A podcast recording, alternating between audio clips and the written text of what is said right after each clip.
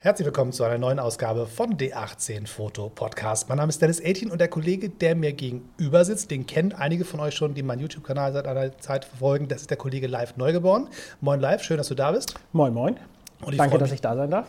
Ja, du bist physisch anwesend. Das heißt, immer wenn wir uns irgendwie durch Zufall mal irgendwo in der Republik sehen, dann heißt es, kommt Video, kommt Podcast, kommt irgendwas. Und das äh, gemeinsame Arbeiten macht einfach Spaß und Kooperation ist sowieso immer netter, als alleine zu vorstellen. Absolut richtig. Und wenn man einfach miteinander quatschen kann, dann ist das auch super. Und äh, von daher, lass uns loslegen. Genau, wir müssen nicht mehr schön sein, weil wir sozusagen jetzt ja ohne Kamera hier sitzen. Naja, wir haben hier gerade noch das Werbevideo für YouTube aufgenommen. Da habe ich mich so ein bisschen unwohl gefühlt, aber ja, ich, ich finde dich schöner, als, als, als du jemals Ach, warst. Super. Ja, ja, dann also, kann ja jetzt gar nichts schief gehen. Dann muss ich jetzt nur eine Stimme halten für den Rest des Podcasts. Gut, das ist eine andere Herausforderung, der wir uns jetzt gerade mannhaft stellen. Sehr gut. Live. Also sag, für die, die dich noch nicht kennen, sag doch mal ganz kurz, wer du bist, was du machst und versuche es vor animiert zu erklären, weil ich kenne dich in zwölf verschiedenen Varianten. Wer, wer, bist du und wenn ja, wie viele? Ja, ich wollte gerade sagen, wenn du sagst, ich soll kurz erklären, was ich mache, dann ähm, ist das meistens irgendwie ein bisschen schwierig, weil das ist meistens schon fast eine ganze Podcastlänge. Also ich stelle mich mittlerweile folgendermaßen vor. Ich bin live neugeboren, ich bin Politikberater, selbstständig ähm, mit dem großen Schwerpunkt Online-Marketing und Strategie. Ich äh, berate natürlich die SPD, klar. Ich berate aber auch äh, verschiedene Organisationen und Unternehmen und Vereine und mache aber auch sogar Selbstständige ähm, da glücklich, dass ich ihnen helfe, Geld zu verdienen. Also bin da ganz unterschiedlich unterwegs. Und auf der anderen Seite bin ich Berufsfotograf. Das heißt, wenn man heiraten möchte, dann kann man sich direkt auch an mich wenden, weil ich eine Hochzeitsreportage verkaufe. Und äh, alles, was dazwischen ist, mache ich irgendwie auch. Von Fotos, Videos, ähm, Workshops, Seminare, ja. Du hast einen YouTube-Kanal? Genau, ich, genau. Ich bin ganz gut befreundet mit einem Hamburger Bürgerschaftsabgeordneten, der sagt mir immer, Hauke Wagner, hallo übrigens an der Stelle, mit dem gebe ich auch einen Podcast raus. Ähm, in diesem Falle ist das Wort Moin angebracht. Ja, Moin, genau. Ähm, und der sagt mir immer, ich soll mich als Blogger vorstellen und dann mache ich das hiermit auch. Also ich bin live neugeboren, ich bin Politikberater, Social Media Manager, Blogger, Fotograf, äh, also ja. Das war's für heute. Wir sehen uns beim nächsten Mal wieder. Ja, hat mir Spaß gemacht. Stunde ist um. Stunde ist um. Ich glaube, es, es, zeigt aber, mein Podcast machst du auch noch und so. Das heißt, der Witz ist, glaube ich, was wir ganz am Anfang dieses wunderbaren Podcasts lernen, man ist nicht mehr eine Sache. Also mein, mein, Vater hat einen Job gelernt, hat den lange gemacht und dann ist er irgendwann in Rente gegangen. So. Ja. Die nächste Eskalationsstufe war, man geht davon aus, es gibt immer Phasen, dass man ständig so alle paar Jahre mal einen neuen Job, einen neuen Anfang macht. Und wenn man sich jetzt die Welt der Kreativen zum Beispiel anguckt, da hat ja jeder fünf Sachen gleichzeitig am Laufen und kann gar nicht mehr genau benennen, was er ist. Also meine Liste, ich habe bei Seminaren immer so eine Folie vorne, weil es höflich ist, damit man so sagt, wer man ist. Und da stehen so viele Sachen drauf, und wenn ich das vorlese, denke ich, der hat mich für bekloppt oder, oder, oder nicht fokussiert oder was ist da anders als früher? Ja, nicht fokussiert, das, äh, das sagen manche tatsächlich. Ich, ich halte es aber immer für, für, für Hanebüchen, weil ich finde es ganz großartig, dass man keinen Tunnelblick bekommt, dass man irgendwie in verschiedene Sachen reingucken kann, dass man immer sehr ganzheitlich aufgestellt ist und die verschiedensten Sachen kennt und das dann auch sich gegenseitig befeuern kann. Ähm, ich weiß gar nicht, ob sich das wirklich so sehr verändert hat, ähm, weil es gibt immer noch viele, die das gar nicht machen. Das sind, glaube ich, immer nur so komische äh, Kreuze wie wir beide, die da so unterschiedlich unterwegs sind. Ich habe vor ein paar Jahren mal für drei Monate in äh, Neuseeland dort im Parlament mitgearbeitet und was ich da kennengelernt habe, das hat mich total beeindruckt, weil die haben mir erzählt, dass die Kiwis, also die Neuseeländer, äh, im Schnitt dreimal im Leben vollkommen neu anfangen. Äh, also nicht nur ähm, ich mache das wöchentlich. Ne, also neuer Beruf, neue Ausbildung, komplett neu. Die kaufen auch ständig Häuser. Also die kaufen ein Haus und ein paar Jahre später ziehen sie aus und kaufen das nächste, weil sie irgendwie umziehen. Und das hat mich total beeindruckt. Und ähm, ich könnte mir überhaupt nicht vorstellen, jetzt einen Job zu machen, von dem ich wüsste, dass ich den auch noch in 20 Jahren mache. Da würde ich, glaube ich, eingehen. Ja, und es ist ja sozusagen nicht nur die Phasen nacheinander, sondern tatsächlich auch gleichzeitig. Ne? Also ja, absolut. Der, genau. der bunte Strauß, den man da anbieten muss heutzutage. Also das, der Klassiker ist, ich habe immer mal gesagt, ich mache jetzt hier so Fotografie. Und dann kam ein YouTube-Kanal draus, dann kamen ein paar Bücher bei raus, dann gab es Seminare, die dazu gekommen sind und jetzt gibt es einen Podcast und weiß Gott, was in fünf Jahren Neues ist, was ihr nicht kennt. Vielleicht machen wir holographische Weltreisen zum Mond zum Fotografieren, keine Ahnung, was da kommt. Es ist ja wirklich immer ein ein Cocktail, den man da macht. Ja, absolut, aber das ist ja gerade das, was so Spaß macht. Und warum dann auch einzelne Sachen irgendwie anders sind als bei denjenigen, die das irgendwie ständig machen. Also wenn ich mal auf meine ähm, Politikberatung schaue, da gibt es, glaube ich, Leute wie Sand am Meer, die das machen, die auch politische Strategie verkaufen und ähnliches. Aber es gibt ganz wenige Leute, die gleichzeitig auch einen Einblick in das haben, was Unternehmen machen, was Selbstständige machen und das, was irgendwelche Künstler machen und was Fotografen machen. Und ähm, ich, ich, achte auch immer, ich bin äh, unterwegs in teilweise ganz kleinen Gremien, irgendwie, ja, in der SPD sind es dann die Ortsvereine, also selbst Ortsvereine berate ich. Und ich berate dann aber im Zweifel auch Landtagsfraktionen und, und Bundesverbände und diese verschiedenen Ebenen, das ist halt einfach genial. Und wenn man jetzt so einen Tunnelblick entwickelt und das macht, was, glaube ich, viele machen, die sich dann auf eins spezialisieren und dann nur die eine Sache machen, ähm, ich glaube nicht, dass ich dann noch innovativ sein könnte. Also wäre nicht möglich. Es gibt im Englischen ja diesen Ausdruck wie Jack of all trades, Master of none. Das heißt im Prinzip, ja. also der kann alles so ein bisschen, also Allround-Dilettant im Prinzip. Ja. Ähm, aber nicht so richtig Experte ist der nirgendwo. Kann man das trotzdem sein, wenn man so viele Sachen gleichzeitig macht? Also ich bin der Meinung, in den Sachen, die mir wichtig sind und auf die ich mich auch dann letztlich doch eben spezialisiert habe, dass ich absolut der Experte bin. Äh, man kann sich aus den einzelnen Feldern immer etwas rauspicken, wo man dann jemanden findet, der dann in dem Bereich besser ist. Also wenn wir Online-Marketing schauen, werde ich sicherlich Leute finden, die besser sind, ähm, ganz konkret online Werbeanzeigen auszuspielen oder da ein Tracking zu machen oder eine Analyse. Okay, Tracking ist jetzt ja eh nicht mehr erlaubt, aber, aber die wirst du immer finden. Aber dieses Gesamtpaket, äh, da eine Strategie draus zu fahren und zu gucken, was ist möglich, was, ist, was macht Sinn, ähm, wie können wir bestimmte Ziele erreichen. Das können wenige, glaube ich, dann so. Und das ist mein Expertenstatus. Und äh, es ist ja total einfach, sich danach dann Leute dazu zu holen, die dann die, die äh, ganz spezialisierten Sachen dazu machen. Das ist ja im Prinzip dann die Beschreibung des Generalisten als Experten. Ja, genau. Ich genau. kann das gesamte Spielfeld sehen. Ja, genau. Und ich finde, dass das fast das wertvollste Expertenwissen ist, weil der Generalist kann im Zweifel etwas gut, ähm, wohingegen der Spezialist seine eigene Sache zwar sehr gut kann, aber äh, das große Ganze nie auf die Beine stellen wird. Von daher, ähm, ich finde, wir, Spezial äh, wir Generalisten, wir sind da viel wertvoller. Ich mag das Wort Allround-Dilettant ganz gerne, weil es habe ich im Studium gelernt von einem sehr klugen Mann, meinem äh, Professor für Geografie. Der hat gesagt auf die Frage, was ein Geograf denn eigentlich so macht. Ne? Was ist denn eigentlich ein Geograf? Da fing er an, eine lange Liste zu schreiben. Der eine macht das, der andere macht das. Und das sind Städteplaner, da sind irgendwie da guckt man sich Vulkan an, da gibt mhm. es ja der nächste, der sagt, es gibt Verkehrswegeplanung und so viele verschiedene Dinge. Und am Ende sind wir das, was wir so machen. Also ein Geograf ist jemand, der Geografie macht. So. Und ein Fotograf ja. ist jemand, der Fotografie macht. In welcher Form genau. auch immer. Ja. So. Und ähm, das breite Spielfeld zu sehen und das ja überall bewegen zu können. Und im Zweifelsfall auch die Kernkompetenz zu haben, zu sagen, weiß ich nicht, ich frage den und den kenne ich. Ist ja auch eine, eine, Kunst, weil jemand, der es nicht kann und nicht selbstsicher an der ja. Stelle ist, der fragt auch keinen. Ja, genau. Genau das ist es. Und ja, ansonsten, ich glaube, was man wirklich als Kompetenz immer nie unterschätzen darf, ist Kreativität, die durch, die durch nicht festgefahrene Strukturen kommt. Ich glaube, da uns beiden macht da, glaube ich, wenige Leute was vor, weil wir einfach da sehr offen sind und sagen, ja, dann machen wir halt mal was Neues. Dann probieren wir es mal aus. Ne? Also ich habe auch schon ganz viele Sachen gemacht, die nicht funktioniert haben, wo ich dann irgendwie Enthus einen großen Enthusiasmus reingesteckt habe und dann gemerkt habe, ah, irgendwie wollte ich das doch nicht. Also ich habe eine Weile lang, ähm, jetzt kommen wir ein bisschen zur Fotografie, ich weiß gar nicht, ob ich dir die Anekdote überhaupt erzählt habe. Ich habe einen Onkel, der ist im Bereich Zahntechnik unterwegs. Der macht für einen großen Konzern so den Verkauf von irgendwelchen Edelmetallen, ist da Verkaufsleiter und der hat irgendwann mal, der ist so ein bisschen, ja, wie soll ich den beschreiben? Hallo Heinz übrigens.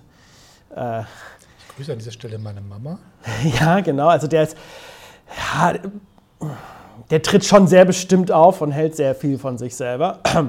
Auf jeden Fall, äh, der hat irgendwann mal sehr groß gesagt, ja, warum machst du eigentlich keine Dentalfotografie? Kannst Millionen verdienen, so nach dem Motto. Hat Fotos von Zähnen? Kann, kann man das beruflich machen? Ja, ich war auf jeden Fall neugierig und habe mich dann damit es gibt beschäftigt. Eine Polaroid-Kamera, die genau dafür da war. Ja, Ein genau, hässliches Teil, riesengroß, weiß, ich, ja. zwei Griffen links und rechts. Also falls jemand den, den, Typ von dem Ding hat, also wisst ihr mehr als ich, aber ich habe das Ding mal gesehen. Das ja, gibt es. Genau. Dentalfotografie gibt es. Ich, ich war total neugierig, dachte mir, boah, eigentlich ist es die geile Nische. Wir haben hier eine Kundschaft, die viel Geld hat. Ähm, es gibt wenig Leute, die das machen. Das habe ich dann ganz schnell durch Googlen rausgefunden. Also es geht nicht nur um die Fotografie von Zähnen, sondern es geht eigentlich eher darum, dann ähm, äh, Zahnärzten und Zahntechnikern und Orthopä äh, Zahnchirurgen das beizubringen, dass sie das machen können, so als ähm, Dokumentation ihrer Arbeit. Ähm, Ich habe viel Energie reingesteckt. Ich hatte eine Website dafür, ich hatte einen Flyer dafür, ich hatte eine Facebook-Seite dafür, ich hatte alles dafür. Brauchst du Bilder von deinen Zähnen? Melde dich bei Live. Das ja, ist, ungefähr so. Ja. Supi. Der Name war High Life Dental Photography oder Dental Photography oder irgendwie sowas, ich weiß gar nicht mehr. Geil. Ich will den YouTube-Kanal jetzt gründen. Gibt's das ja. schon? Hast du das gesichert? Live? Das ist die Chance. äh, ich habe drei Aufträge insgesamt abfotografiert und ähm, habe danach gemerkt, verdammt, das ist irgendwie nicht so attraktiv, anderen Leuten in den Mund zu gucken. Und ich habe es wieder aufgehört.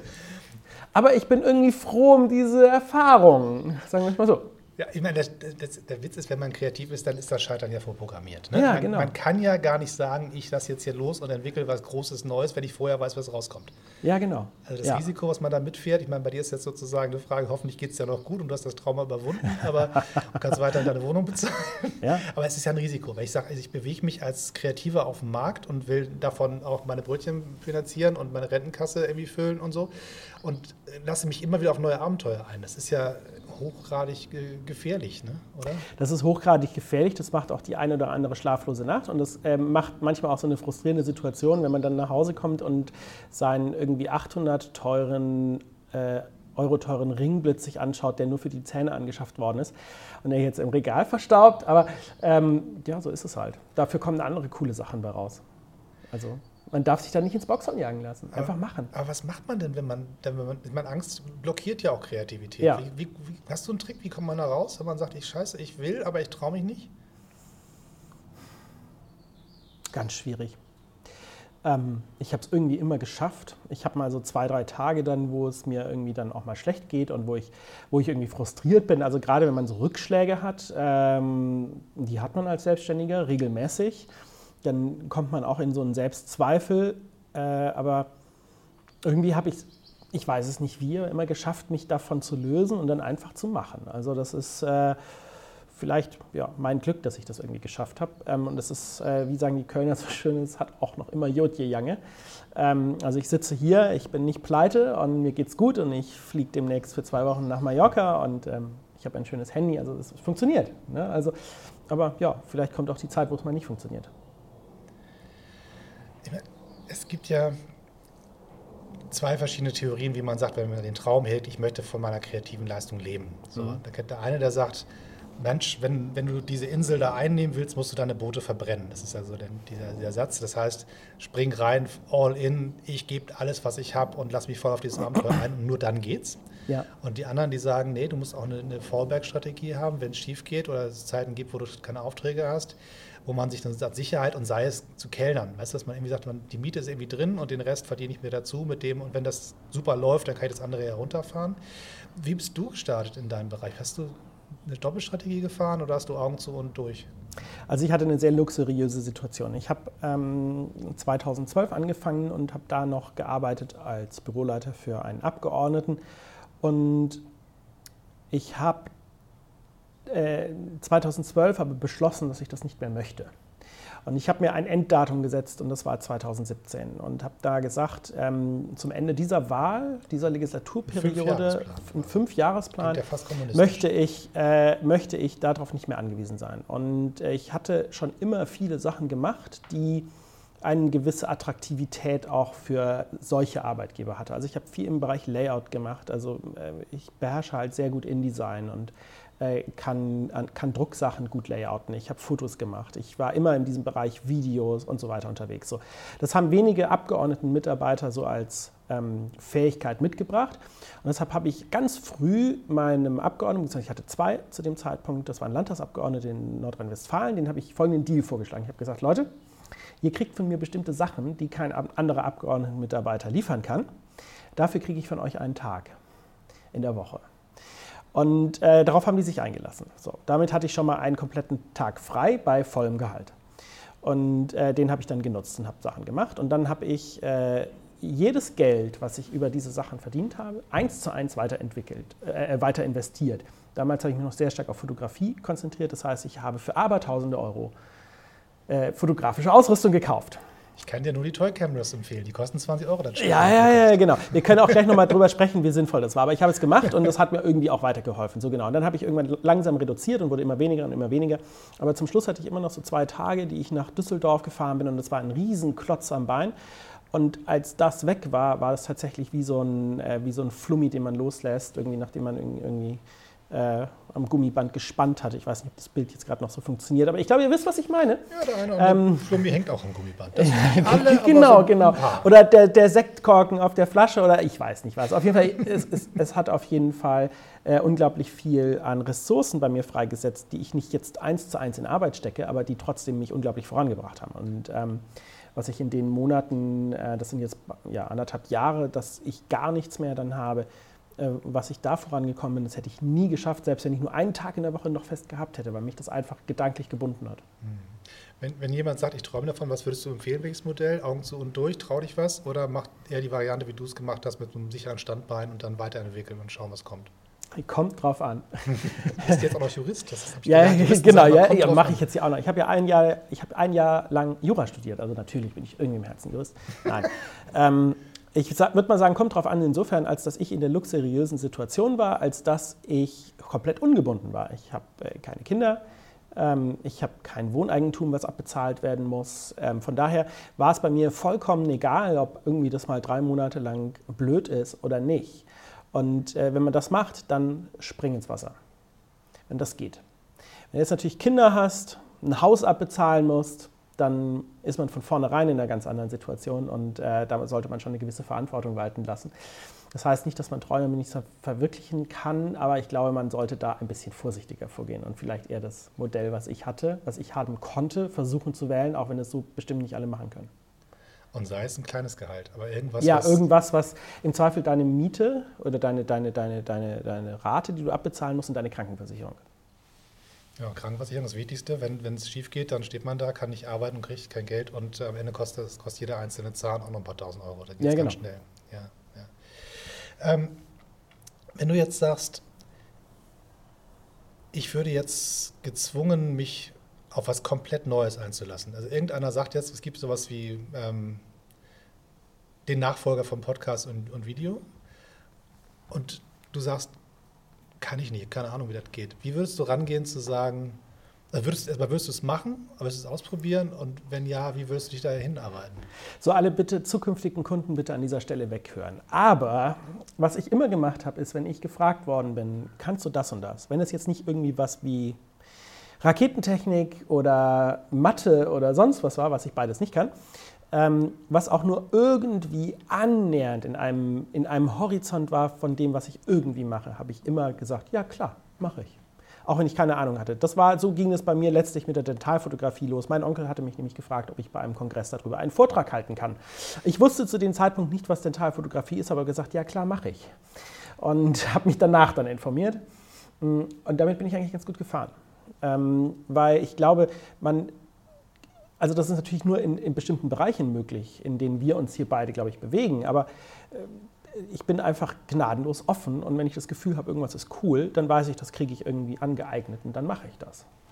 Also das, der, der Willen und der Mut zu lernen, und nicht zu wissen, ob man es am Ende wirklich äh, komplett hat. Ja. Äh, du machst ja sowieso dein eigenes Ding draus, ne? Ja, also, klar. Ja, ja. Also diese, wenn ich eine Sache kopiere, dann bin ich ein Dieb. Wenn ich irgendwie zehn Sachen kopiere, habe ich, äh, hab ich äh, Nachforschung angestellt. Ja, genau.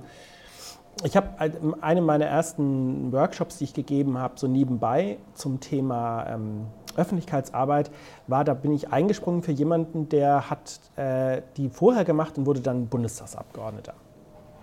Ähm, und ich habe im Prinzip eins zu eins diesen Workshop kopiert. Der stand auch so in den Seminarenbeschreibungen drin und so. Ähm, und den habe ich genau einmal so gegeben. Und dann habe ich gedacht, ja, jetzt fange ich mir den an, mir den selber zu erarbeiten. Heute haben meine Sachen nicht mal mehr annähernd was damit zu tun. Schon ganz, ganz viele Jahre nicht. Aber äh, ich habe mir einfach mein eigenes Ding draus erarbeitet. Äh, ich glaube, dieses, dieses bisschen so Copycat sein, das gehört dazu. Ähm, kopieren und sich Inspirationen holen und Anregungen bei allen anderen, das gehört total dazu. Ich meine, so fu funktioniert, jetzt kommen wir ein bisschen auf Fotografie wieder. Mhm. Wie funktioniert denn Fotografie sonst? Ich sehe was anderes, was ich toll finde und ich versuche es nachzufotografieren. Und beim Nachfotografieren entwickle ich irgendwann meinen eigenen Stil. Äh, aber dass jemand komplett aus dem Nichts heraus was entwickelt, habe ich eigentlich noch nie erlebt. Ja, wir, wir, stehen, im Englischen gibt es ja den Satz Standing on the, on the shoulders of giants. Ne? Also wir, ja. wir, stehen quasi den Leuten, die vor uns gegangen sind, auf den Schultern und dann sind eigentlich ganz klein. Und äh, wenn man Glück hat und das gut macht, dann steht irgendwann mal in ein paar Jahren selber jemand auf deiner Schulter und guckt so, wie du das so machst. Und ähm, diese Kette des Lernens finde ich super spannend, weil ich meine, wir, was wir beide machen, wir machen ja so ein Kreativzeugs und wir geben Seminare. Das heißt, wir bringen Menschen bei, was wir können, teilen das mit anderen und ähm, hoffen, dass wir sozusagen beim nächsten Mal, wenn wir gefragt sind, noch ein bisschen mehr wissen, damit wir die uns nicht eingeholt haben. Das ist ein dauernder. Ja. ja. So.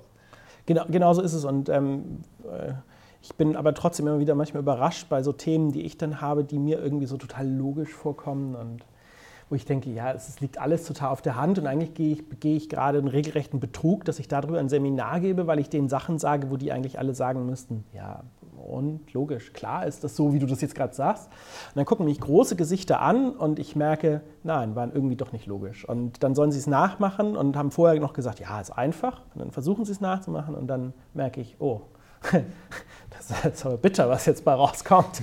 Ähm, also irgendwie ist es, ja, es ist. Halt tatsächlich eine, zum einen, ich glaube, es gibt gar keinen Grund mehr. Wir haben gerade von, als wir beim Mittagessen zusammen saßen mit ein paar Leuten, darüber gesprochen, dass es gar keinen Grund gibt, Geheimnisse, Berufsgeheimnisse zu behalten in dem Bereich, den wir so machen. Also ich glaube, wenn man irgendwie tatsächlich Raketentechnik entwickelt, wäre es ganz gut, wenn nicht jeder weiß, was man da treibt. Aber äh, bei dem, was wir so machen, ist ja relativ konsequenzfrei.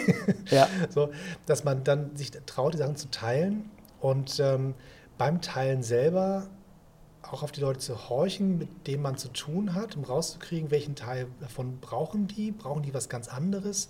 Auch mal unterwegs beim Erzählen im Seminar mit den Leuten selber Sachen sich neu zu erarbeiten.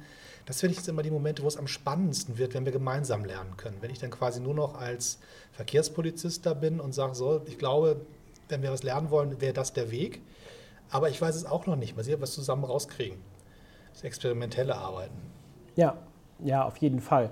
Das darf man manchmal gar nicht so sehr dann zugeben, dass das in dem Moment so ist, weil man dann ein kleines bisschen Autorität verliert. Aber es ist ganz häufig so, ne? dass ich, also häufig ist so, dass ich in einem Workshop stehe oder bei einem Kunden stehe, bei Beratung und ähnliches und am Ende etwas rauskommt an Ergebnis, wo die dann sagen, boah, super, dass uns das, das gesagt hast ich denen aber nicht erzählt, dass ich am Beginn des Gesprächs noch gar nicht gewusst habe, dass das so werden wird, ähm, weil sich das irgendwie erst entwickelt hat und ich während des Gesprächs gedacht habe, so Aha-Erlebnis, oh ja, ja richtig, so könnte es auch gehen. Ähm, ja, aber das ist doch genau die, die Kernkompetenz. Ja, dass, genau. Das sozusagen, ja. also ein, ein, ich weiß ja auch nicht, was auf dem Bild drauf ist, was ich gemacht habe, bevor ich es entwickelt habe. Ja, das ist ein schöner, schöner, schöner Vergleich. Also ich ja, glaube, genau. ich habe die, die, die Grundzutaten habe ich irgendwie. Ich weiß, da muss irgendwie Licht rein und ich kann auch sagen, ich kann messen, wie viel Licht da rein muss und ich kann auch überlegen, wie ich es einrichten muss, damit ich sozusagen die Spielregeln richtig mache. Aber dann am Ende passiert ja dann doch irgendwas noch zusammen mit dem Fotomodell oder mit, mit dem Licht, was sich verändert oder die Person, auf die ich treffe oder die Kommunikation, die passiert in der Situation, wo neue Sachen entstehen, die ich vorher nicht erahnen konnte. Und wenn ich das ablocke, weil ich hatte ja einen Plan, solche Berater mhm. kenne ich auch, die dann da reinkommen mit ihren fertigen PowerPoints und sagen, so, ich habe mir eure Webseite mal angeguckt, ich glaube, so geht das. Oder ihr Leute, die reinkommen und sagen, ich habe mal ein paar Fragen an dich. Ja. Ähm, erzähl du mir doch mal, was du machst und versuch mir mal zu schildern, wo deine Stärken und Schwächen sind. Und beim Zuhören entwickle ich dann mit denen gemeinsam das, was sie für sich brauchen können. Das können die aber nicht ohne die Hilfe. Genau, zum einen das, ähm, das ich glaube, das ist halt dieser Prozess, den wir auslösen. Das ist das Wertvolle. Jetzt gebe ich zu, jetzt habe ich auch bestimmte Themenbereiche, ähm, wo natürlich Sachen fertig sind oder wo sie relativ stark fertig sind. Das ist klar, das geht auch gar nicht anders. Ähm, und ich habe sogar Themenbereiche, wo ich vorher in eine Beratung reingehe und genau weiß, die Kunden wollen von mir Beratung in einem bestimmten Feld, wo ich jetzt schon weiß, das brauchen sie gar nicht, das Feld. Und meine Aufgabe ist, ihnen erstmal jetzt klar zu machen, welches Feld sie eigentlich brauchen. Ist auch manchmal ganz, ganz witzig. Und äh, ja, dazu benutze ich auch übrigens PowerPoint, also Keynote natürlich als alter Apple-User. Wir Apfelisten ähm, unter uns. Ja, genau. Äh, aber man muss flexibel bleiben. Also das äh, einfach nur durchzuziehen und dann da seine 50 äh, Keynote-Folien irgendwie rauszuknallen und die vorzulesen, dann, dann ja, würden wir auch keine Aufträge kriegen. Du bist, du bist, ja auch noch Hochzeitsfotograf, das ist ja das Gleiche. Also der, ja. der, Kunde sagt, ich hätte gerne ein Foto vom Kuss, ein Foto von der Torte und einmal die Mannschaft gemeinsam vor der Kirche. Und dann kriegst du quasi am Ende, wenn du Pech hast, eine lange Liste von Sachen, die die haben wollen. Oder ähm, sie sagen, mach mal meine Hochzeit hübsch und du gehst los und entwickelst bei der Hochzeit die Sachen, die du siehst und sagst, guck mal, da passiert was, da sehe ich was, das kann ich, die Interaktion habe ich vorher nicht erahnt, aber fangen sie trotzdem ein, weil ich sie vielleicht antizipiert habe. Ich habe nur die einen Kunden. Du hast nur die, die anderen die, die Shotlisten? Nee, die Listen lehne ich ab. Also die, mit denen würde ich keinen Vertrag unterschreiben. Ähm, wer mich als Hochzeitsfotograf will, der weiß, er kennt meinen Stil, er weiß ungefähr, wie ich fotografiere, was ich fotografiere, was ich so mache. Äh, und den Rest lasse ich mir nicht reinreden. Also bei mir gibt es keine Listen, bei mir gibt es kein, du musst dieses, jenes und so weiter. Ähm, bei mir gibt es auch keine Bilderrahmen, die äh, dann als Requisite benutzt werden oder irgendwas. Gott sei Dank. Gott sei Dank, genau. Wenn ein Kunde zu mir kommt und sagt, ich möchte Color Key, also äh, Fotografen wissen, was ich meine und schauern jetzt alle gerade ein kleines bisschen.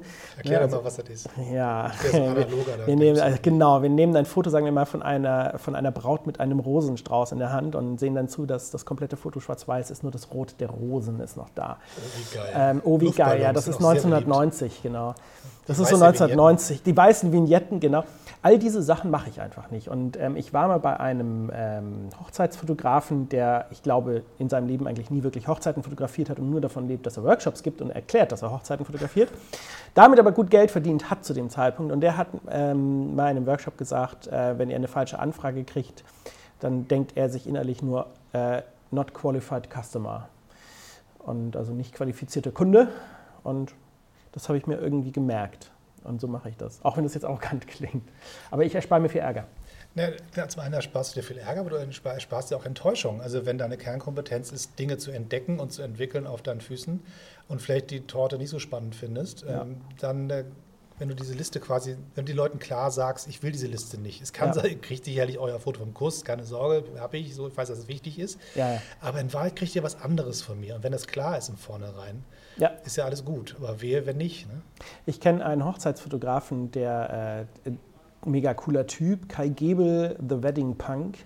Äh, der ist, glaube ich, sehr gut im Geschäft. Und als ich ihn das letzte Mal, das ist schon ein paar Jahre her, getroffen habe, hat er erzählt, äh, das ist ein ganz skurriler Typ, das ist ein schlanker Meister Propper, der fotografiert.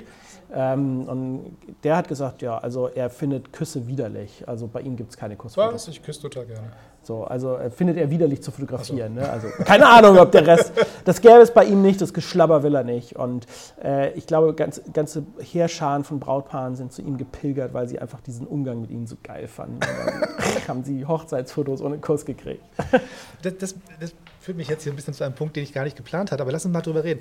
Der, wenn du sagst, der Kerl hat so einen Namen wie so eine Punk, ne? oder, ja. oder das ist klar, dass er aus dem Wedding kommt, das ist ja, ja. auch ein Teil der, der Marke. Das, das, Personal Branding, ich meine, du hast sozusagen für dich so einen Farbton, der bei dir sich durch alles durchzieht, was das bis hin zum Polohemd, was du anders, was mir über... Und natürlich meine Socken, die halte ich jetzt gerade hoch, das kann jetzt nur Dennis sehen, das, weil das Video nicht mehr an ist. Aber das ist supi für einen Audiopodcast. Also ihr, seht, ihr, seht, sein Hemd ist das gleiche Farbe wie die Socken. Das ist, Was ist das, Zyan oder was ist das? Äh, ja, das ist also inzwischen ein Türkiston, weil es reines Cyan einfach eigentlich nicht gibt. Okay, aber auch was gelernt. Also ähm, im Prinzip, das heißt, du hast für dich neben dem, was man so aus seinen Printmaterialien, Homepage und so weiter macht, diese, diese äh, Farbgebung weitergezogen und ähm, die, den, der Name Überzeugungsarbeit taucht überall wieder auf und so. Das heißt, wie wichtig ist Personal Branding als Kreativer? Das ist unglaublich wichtig. Ähm, und da, da, darauf basiert, glaube ich, ganz viel. Die Leute kaufen ja weniger mein Wissen als mich ein. Das ist es halt. Also, und das ist bei Hochzeitsfotografen genauso. Die wollten äh, den Wedding Punk, die Brautpaare.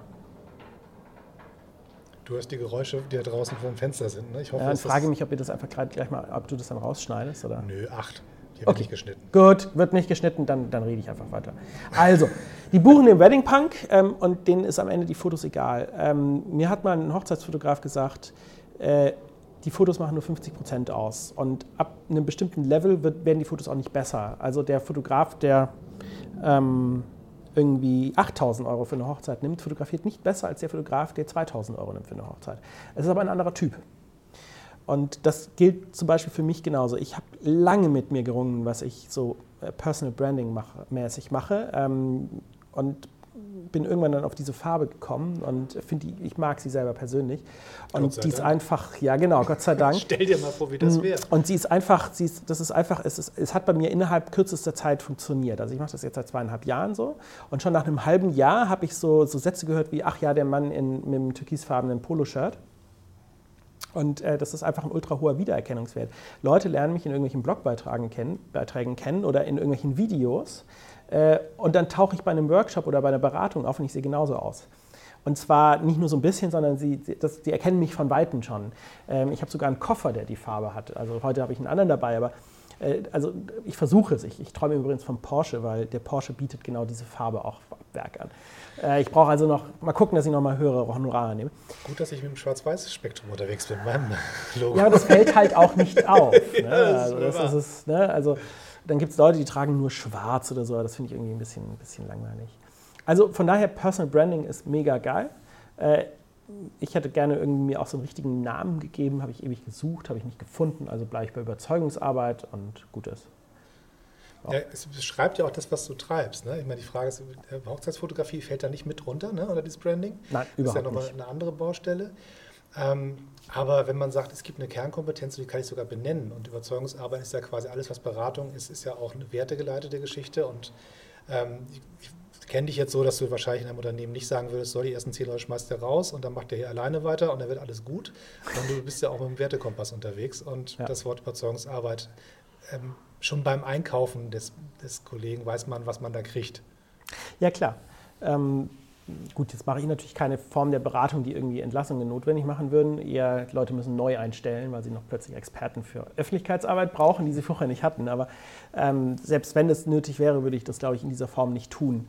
Ähm, was mir aber trotzdem übrigens immer wichtig ist, dass ich im, im, äh, im Zuge einer Beratung in eines solchen Prozesses den Leuten beibringe, sich wenigstens vorübergehend auf so einen komplett wertebefreiten Standpunkt stellen zu können und die Sachen aus dieser Perspektive heraus analysieren zu können und erst danach das wieder zusammenzubringen, ähm, weil man nur dann, glaube ich, die richtigen Entscheidungen treffen kann. Dass man wenigstens für einen bestimmten Zeitraum seine Scheuklappen abnimmt und sich überlegt, was wäre aus einer reinen Sachorientierung heraus jetzt notwendig und danach wieder Moral und Politik und alles dazu bringt. Und da kommen dann, glaube ich, die besseren Entscheidungen daraus. Da sind wir ja wieder im Bereich der Kreativität. Das, das ist ein, im Prinzip ja, was du machst, ist eine, ähm, eine Kreativtechnik anzuwenden, zu sagen, hier, du stehst jetzt da, jetzt geh mal einen Meter zur Seite, stell dich mal dahin, guck dir die Sache von der anderen Seite an. Genau, ja. Und ähm, das ist ja eine Sache, die quasi, das finde ich als, dich als Gesprächspartner auch so spannend, weil du quasi, natürlich können wir jetzt hier eine Stunde über Fotografie reden und, ähm, oder halt über Unternehmensberatung oder Politikberatung oder was weiß ich, aber die Verknüpfung der verschiedenen Felder und dass es auch Sachen gibt, die ich bei dem einen lernen und fürs andere anwenden kann. Das finde ich eigentlich das Interessante an der Geschichte. Ja, da sind wir wieder beim Anfang. Ähm, dass es halt wertvoll ist, der Generalist zu sein, der ganz viele Sachen macht. Und dass dieser, es gibt ja so diesen spöttischen Satz, man soll nicht auf zu vielen Hochzeiten tanzen. Natürlich ist da auch ein bisschen was dran, klar. Aber ähm, der gilt halt nicht für alles und manchmal ist es einfach cool, wenn man die Erfahrung von ganz vielen Hochzeitstänzen hat und nicht nur einen kennt. Und äh, dann kommt sowas zustande. Ich, ich, kannte nur einen und den nicht besonders gut. Also es wurde mir verziehen und äh, so, aber es ist. Äh, der Rest jetzt von deinem eigenen. Mein eigener Hochzeitstanz war eher. Also wir haben alles artig bemüht, aber. ja, wenn das mal auf mich zukommt, um Gottes Willen, ich glaube, den Tanz vermeide ich. ich fotografiere das dann. ich wollte gerade sagen, ich weiß, was ich kann bei einer Hochzeit und das ist nicht der Tanzpart. Den kann ich fotografieren, das ist was anderes. Sehr gut. Lange Belichtungszeit und dazwischen reinblitzen. Ja, auch das kann cool sein, obwohl ich das, die, die, die, Optik irgendwie inzwischen ein bisschen langweilig finde. Also das ist, das machen irgendwie so viele, so dieses Verwischte und dann irgendwie noch scharf geblitzt danach. Und ähm, ich baue im Moment, was, was, ich, was ich mag, ist im Moment, also äh, wenn ich blitze, dann tatsächlich nur abends bei der Party. Und dann baue ich mir ähm, in der Regel drei Remote-Blitze auf, ähm, wo ich äh, Farbfolien drauf habe nach dem, was halt so passt bei der Party. Am liebsten mag ich persönlich dann äh, so einen, so einen dunkelblauton und irgendwie so einen magenta-rotton. Diese beiden. Und auf meiner Kamera selber habe ich einen, einen äh, neutralfarbenen Blitz drauf. Und dann kriegt der ganze, das sieht das wirklich nach Party aus, weil normalerweise die Partyfotografie ja so ist, dass wenn ich ähm, mit dem Auge mir das anschaue, dann ist das total bunt alles. Und dann fotografiere ich und dann sehe ich einfach mit einem Blitz alles nur noch ganz normal. Und das sieht dann langweilig aus. Und dann sieht plötzlich alles total bunt und cool aus. Und es geht, entsteht so ein Glow um das Brautpaar rum aus Farbe und Licht. Und sie selber sind aber normal belichtet. Das ist das, was ich gerade mag, ohne Verwischen. Sehr gut. Da gibt es da gibt's ja auch Trends. Ne? Also wenn ja. irgendeiner was gemacht hat, was, was, die anderen entdeckt haben, dann gibt es auf einmal diese komischen Color Key Kisten oder oh, dieser Kommen bestimmt wieder. Ja, stimmt doch. Die weißen Vignetten sind wieder da. Ja. Es geht nicht weg. Es kommt alles immer wieder. Aber kannst du einen aktuellen Trend in der Hochzeitsfotografie sagen, wo du sagst, das wollen die jetzt irgendwie momentan irgendwie alle Leute haben? Zumindest die, die dich fragen? Also ganz ehrlich kann ich vor allem sagen, was gerade für Trends aufhören. Ich, ich habe nicht das Gefühl, dass gerade ein echter neuer Trend kommt. Also was aufhört ist, das habe ich auch nie gemacht, ähm, sind, es gab eine Weile lang gerade bei Hochzeitsfotografie so sehr matte, wenig kontrastreiche Bilder, die so nach alten Filmen aussahen. Ich habe das Gefühl, das bricht gerade komplett weg. Also die Leute wollen echt auch äh, sich wieder darauf zurückbesinnen und denken sich, ja, die Kameras, die heute da sind, die können schon eine geile Qualität, dann mache ich mir die nicht mit irgendeinem komischen Look von 1980 kaputt. Das bricht weg. Was auch wegbricht, ist ähm, der Trend zur Fotobooth, zur Fotobox. Ähm, die wird noch genutzt, aber der totale Hype ist irgendwie weg, habe ich das Gefühl. Und das finde ich auch ganz cool, weil die hat mich total genervt, auch wenn sie ähm, mir viel Aufmerksamkeit eingebracht hat, weil ich auf einer meiner vielen Webseiten, der Webseite live.live, ähm, eine Anleitung zum Bau einer Fotobox habe, die nach wie vor hohen vierstelligen Be äh, Betrag an äh, Menschen pro Monat anlockt. Ähm, das bricht weg und alles, was so ganz irgendwie also so total aufwendig ist. Also die mega, äh, so diese, diese, diese Fotos, die ähm, mit irgendwelchen äh, portablen Blitzen gemacht werden oder äh, Trash the Dress oder irgendwie sowas. Es wird gerade normaler, habe ich das Gefühl. Ich bin auch ganz froh drum. Also.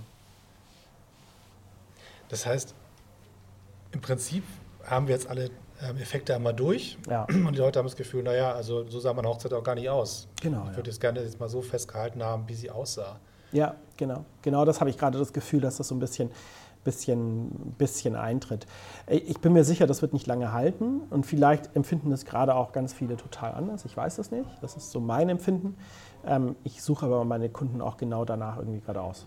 Also, weil ich einfach, ich habe keine Lust. Ich habe ähm, ich vorher erzählt, wie viel Geld ich in Ausrüstung gesteckt habe. Ich habe nach wie vor, ähm, ja, wenn man bei mir einbricht, also vielleicht hören das ja Leute und nehmen das als Gelegenheit wahr, ich bitte nicht. Äh, ich habe viel Fotoausrüstung bei mir stehen. Ich habe irgendwelche externen Studioblitze, die ich mit großen Batterien unterwegs be benutzen kann. Ich habe zig Objektive, ähm, ich weiß nicht was alles. Und benutzen tue ich im Prinzip genau ja, vier Sachen. Einmal meinen D750 Body von Nikon, ähm, so die Nikon D5S, die verstaubt, weil die einfach viel zu groß ist. Äh, dann habe ich einen 35 mm 1.4 aus dieser schönen äh, Sigma Art Linie. Liebe ich. Ich habe äh, ein ganz billiges 8518 von, Ken, äh, äh, von Nikon selber. Das hat irgendwie 400 Euro nur gekostet, was für so, solche Objektive echt günstig ist. Ähm, und als einziges exotisches äh, ein äh, Original Nikon 2.8er Blende Fisheye, Fisheye Objektiv äh, was ich für die Party abends einsetze. Ich wollte gerade sagen, das war so. meine Idee fürs Tanzen, also da mitten Genau, und ähm, gerade habe ich von Blitzen berichtet. Ja, natürlich benutze ich die noch. Das sind ganz billige Stative und Yonungo äh, ähm, 50 Euro teure Blitze mit ähm, einer Fernsteuerung dran für 20 Euro. Und das war's. Und mehr schleppe ich nicht mit. Und ja, ich glaube, das ist so ein bisschen der Trend. Also wenn ich die Blitze nicht brauche, gehe ich mit einer ganz kleinen Tasche mit zwei Objektiven. 85er, 35, fertig. Hast du denn, wenn du aus der Tür gehst, nicht irgendwie Schiss, dass du es doch brauchst irgendwie? Ja, hatte ich immer. Und deshalb habe ich immer die riesige Tasche mitgeschleppt. Und habe mich jedes Mal, war ich genervt von der Tasche. Und dann habe ich sie irgendwann einfach mal zu Hause gelassen und ich habe sie nie vermisst. Ähm, also bei einer, bei einer großen Hochzeitsreportage über den ganzen Tag, da habe ich das Ding irgendwo im Kofferraum liegen. Ja, natürlich. Aber wenn ich so andere Sachen mache, wenn ich Porträts schießen gehe, wenn ich ähm, Reportagen mache, all diesen ganzen Kram, ja, das reicht. Ich mag ja meine 8517 äh, Minolta-Linse.